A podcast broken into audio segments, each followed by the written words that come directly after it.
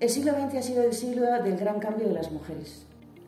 ¿Qué hacía una chica en los años 20 y después de la guerra civil? Yo digo esto después de haber leído las cartas de las, de las personas que se hicieron del Opus Dei y de haber leído los diarios y todo, ¿no? Vamos a ver, los hombres han hecho siempre lo mismo desde hace casi dos siglos. Desde el punto de vista de sus ocupaciones, eh, llevan siempre ocupando el espacio público y la mujer el privado. Entonces eso significa que cuando Dios hizo ver al, fundador del Opus Dei que tenían que estar las mujeres, Dios digamos que se adelantó un poquito, porque el tipo de mujer que había entonces no era el tipo de hombre que había entonces. El hombre eh, siguió haciendo, una vez que recibió la vocación al Opus Dei, seguía haciendo lo que llevaba haciendo desde hacía siglo y medio. En cambio la mujer, no. ¿Qué hacía una chica? Mm, las chicas ayudaban a su madre esperando el momento en que se casara. Había algunas que no, algunas universitarias, pero vamos, cuando llega la guerra civil eran el 8% de la población estudiantil española, que por otra parte era minúscula, porque era una élite. Algunas estudiaban alguna cosa, pero las, mujeres no hacían nada. Entonces había bastantes chicas así. Y luego había otras bastantes chicas que estudiaban magisterio fundamentalmente. Y algunas que empezaban ya a estudiar carrera. Desde el principio, desde el principio, por ejemplo, hay las hermanas Toranzo. Las tres hermanas Toranzo eran licenciadas. Es decir, que en el Opus Dei empezaron a llegar de todos los estratos sociales dentro de las numerarias, porque dentro de las numerarias auxiliares pues venían eh, chicas pues que vivían en el campo, ¿no?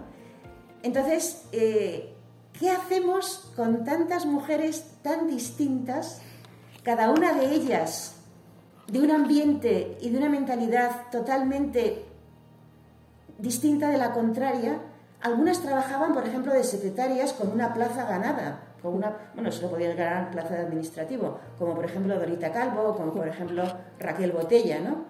Bueno, ¿qué hacemos? Digamos que en los hombres había más uniformidad, en las mujeres había una variedad enorme, enorme. La mujer estaba cambiando y empezó a cambiar muy rápidamente, ya después de los años 50, 60, 70, pero la mujer, digamos, era una bomba, o sea, no se sabía por dónde íbamos a salir. Las mujeres tuvieron que hacer un opus dei distinto del de los hombres.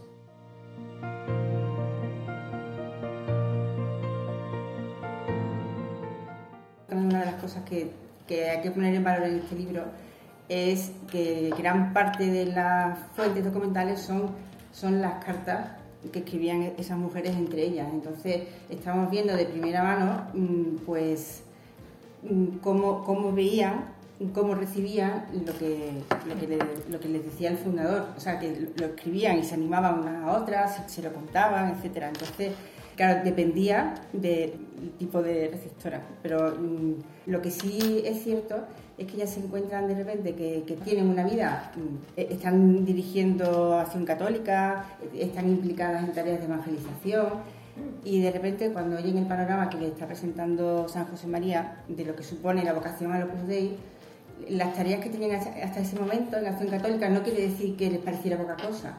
Eh, era algo esto nuevo que llenaba por completo unas aspiraciones profundas que tenían y que pensaban que no, que no se iban a realizar nunca, o ni siquiera sabían que tenían esas aspiraciones y se, despertaron con lo que le, le decía el fundador. ¿no?